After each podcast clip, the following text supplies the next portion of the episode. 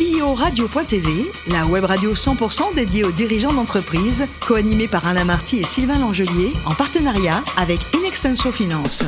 Bonjour à toutes et à tous, bienvenue à bord de CEO Radio. Vous êtes plus de 38 000 dirigeants d'entreprise abonnés à nos podcasts et nous vous remercions d'être toujours plus nombreux à nous écouter chaque semaine. Et bien sûr, vous pouvez réagir sur nos réseaux sociaux et notre compte Twitter, CEO Radio-du-Bas TV. Alors aujourd'hui, nous recevons avec grand plaisir Antoine Hénache, qui est le directeur général de HN Service. Bonjour Antoine. Bonjour Sylvain. Alors Antoine, vous êtes né en 1982 à Créteil, dans le Val-de-Marne, je crois que c'est la préfecture d'ailleurs. Vous allez passer un bac S et puis suivre des études de commerce pendant 4 ans euh, à l'ISTEC, c'est ça? Exactement, j'ai commencé par euh, une école de commerce en 4 ans qui s'appelle euh, l'ISTEC, euh, qui est une école de commerce et de marketing dans le, dans le 10e arrondissement. Et à l'époque, il n'y avait pas encore cette notion de Master 1, Master 2, etc. Donc j'ai complété par une cinquième année à l'ESG euh, rue Parmentier, je crois, dans le, dans le 11e. D'accord. Euh, voilà, un MBA à l'époque en production audiovisuelle. Alors oui, euh, pourquoi, pourquoi la production audiovisuelle Vous aviez un goût particulier bah, pour cet art En fait, j'adorais plutôt la réalisation que la, la production. pour l'anecdote, j'aimais bien faire mes petits films de vacances, mais avec beaucoup d'attention de, et de, de, minutie, donc j'y passais beaucoup de temps. Et j'étais attiré par ça. Ouais, c'est vos parents qui devaient être contents à l'époque. Bah, Ils ne sont pas manifestés. Ils, ont, non, ils m'ont suivi. Ils étaient, ils étaient sympas. Voilà, c'était euh, un côté artistique de, dans la famille. Euh, et finalement, euh, ce, master en production, la production, c'est pas du tout la réalisation. La production, c'est des budgets, c'est gérer un projet en fait. Hein. J'ai appris à être directeur de production. et un directeur de production, c'est un directeur de projet à qui on, confie un budget pour gérer un projet. Gérer une, presque une entreprise déjà. Hein en tout cas une micro-entreprise. Ce qui était passionnant euh, aussi euh, dans, cette, euh, dans ce côté un petit peu décalé de la formation, c'est qu'on a eu beaucoup d'intervenants du, du, monde de la production, de la Formule 1, du journalisme, etc. Donc ça, c'était très intéressant, jusqu'au droit des intermittents du spectacle, qui était peut-être un peu moins intéressant pour ce qui me concerne aujourd'hui. Mais voilà, à la fois à l'ISTEC, où j'ai découvert, j'ai pu voyager en Chine, aux États-Unis, à l'ESG, j'ai pu compléter avec des, des intervenants professionnels intéressants. D'accord. Et alors là, vous allez faire euh, un semestre à l'étranger, me semble-t-il, et vous allez y faire une rencontre qui va déterminer votre vie, en fait. Exact. Euh, bah, dernier semestre de, ma quatrième année, en fait, hein, d'école de commerce, je suis parti étudier en Floride où j'ai rencontré euh, celle qui deviendra ma future épouse. Voilà, et ça, ça va, pardon, ça va complètement ordonner votre vie actuelle. et là, vous allez donc commencer à travailler avec votre futur beau-père. Exactement. Euh, je rencontre euh, à l'époque euh, mon futur beau-père, en tout cas mon beau-père du moment, et, et mon futur patron, ou l'un ou l'autre. Et voilà, bah, depuis, ça fait bientôt 20 ans qu'on travaille ensemble. Et, et à l'époque, vous faisiez quoi alors? À l'époque, donc je terminais ma quatrième année, j'entamais cette cinquième année euh, dans, à l'ESG. Et euh, la formation à l'ESG, c'était trois jours, puis deux jours, puis un jour. Donc j'allais euh, j'allais travailler en fait en, intérim hein, au départ pour financer un peu mes études. Et puis lui, apprenant que sa, sa, fille a un conjoint, il décide de me recevoir. Et, Pas trop inquiet le, le papa? Pas du tout. Lui, il est très enthousiaste. C'était beaucoup plus inquiet que lui. Et lui était très jovial, très enthousiaste. Et puis, il dit Non, non, mais tu vas venir euh, travailler avec moi. Euh, donc, on a, on a commencé à travailler sur un, produit un petit peu à part. Et puis, très vite, j'ai intégré, intégré l'entreprise euh, mère, hein, HN Service, dans laquelle je suis encore. D'accord. Et là vous, là, vous entrez carrément par la petite porte, quand même. Hein. Oui, je suis rentré euh, chez HN Service, j'étais sourceur, c'est-à-dire que je, cherchais des CV euh, sur euh, les plateformes, sur les job boards, je rentrais des CV dans une candidatech à destination des équipes commerciales ou, ou RH pour que eux puissent rencontrer les candidats. Et puis après, j'ai fait tous les métiers de l'entreprise. Alors, c'était quoi, c'était quoi les métiers de l'entreprise Vous êtes passé par quoi bah, En fait, très vite, euh, au gré des opportunités, j'ai pu euh, prendre un, travail de commercial, euh, donc puisqu'il y a des commerciaux qui ont bougé dans l'entreprise, et donc j'ai eu un petit portefeuille commercial à mhm. gérer d'abord, puis une agence, puis une direction commerciale, jusqu'à la direction générale en 2015. Donc ça fait un peu plus de 8 ans que je suis à la direction générale maintenant. D'accord. Alors, HN Service a été créé en 1983. Cette année, on fête les 40 ans. Alors parlez-nous un petit peu de HN Service. HN Service est une entreprise du des services du numérique, donc euh, anciennement une SS2I, c'est-à-dire qu'on accompagne euh, nos clients historiques, qui sont plutôt des, clients de la banque assurance, du retail, de l'industrie des services, dans leur transformation digitale. Ça, c'est mhm. le, terme très, euh, très marketing ou très à la mode. Moi, j'aime bien dire transformation numérique parce qu'il y a 40 ans, on ne parlait pas de digital, on parlait de la création de systèmes d'information pour l'informatique de gestion. Donc aujourd'hui, ce HN Service, c'est 1000, plus de 1700 collaborateurs dans 6 pays, 11 implantations. 6 pays, la France, le Portugal, la Roumanie, l'Espagne, le Luxembourg, les États-Unis. Et en France, on est évidemment euh, à Paris, mais aussi à Lille, euh, à Nantes, à Bordeaux et à Aix-en-Provence. Mhm. Euh, voilà, c'est 125 millions d'euros de chiffre d'affaires, c'est 100% de croissance en 5 ans, une belle dynamique. Alors, et, alors, qui sont, qui sont justement les, les clients de HN Service essentiellement? HN Service, c'est finalement peu de clients, une clientèle historique, euh, un ancrage client assez fort, 130-140 clients aujourd'hui, les grands banquiers assureurs euh, français, euh, tout ce qui va être protection sociale également, mais aussi euh, tout ce qui est retail, donc la, distribution, et industrie et services, où là on a un portefeuille un petit peu plus large. Mais 75% dans ce qui est euh, ce qu'on va considérer comme services financiers, banque, assurance, retraite, prévoyance, 25% sur les autres secteurs. D'accord, il y a quoi dans le catalogue concrètement de la chaîne service? Alors, il y a toute la chaîne de vie euh, d'un projet informatique, euh, le, design, la conception, euh, la création et le, maintien en conditions opérationnelles, l'évolution des systèmes d'information, de l'informatique de gestion.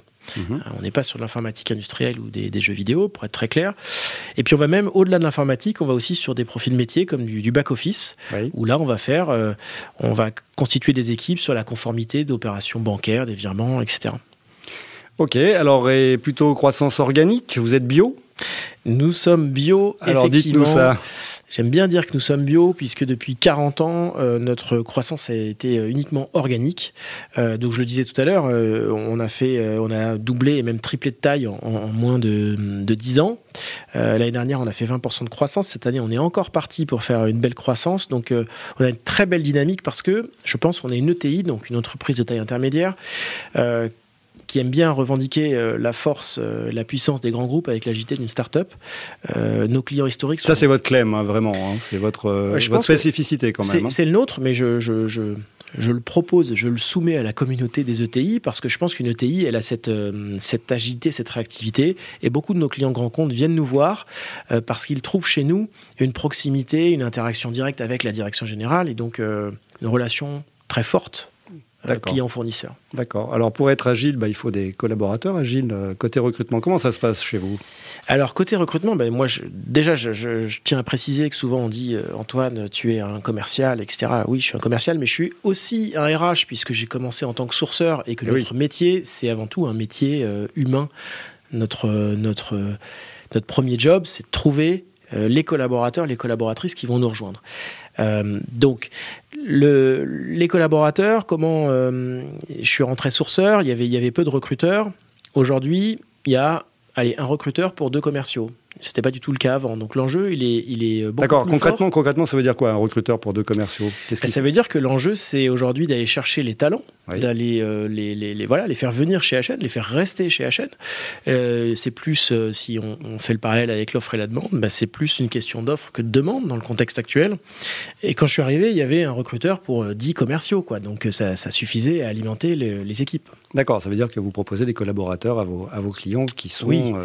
On recrute l'année dernière, nous avons recruté 500 personnes, 300 en France et 200 ah à l'international. Et cette année, on, a, on s'est fixé comme objectif de faire 600, mais c'est un peu ambitieux. Si on refait, euh, si on fait à nouveau 500, on sera, on sera très content.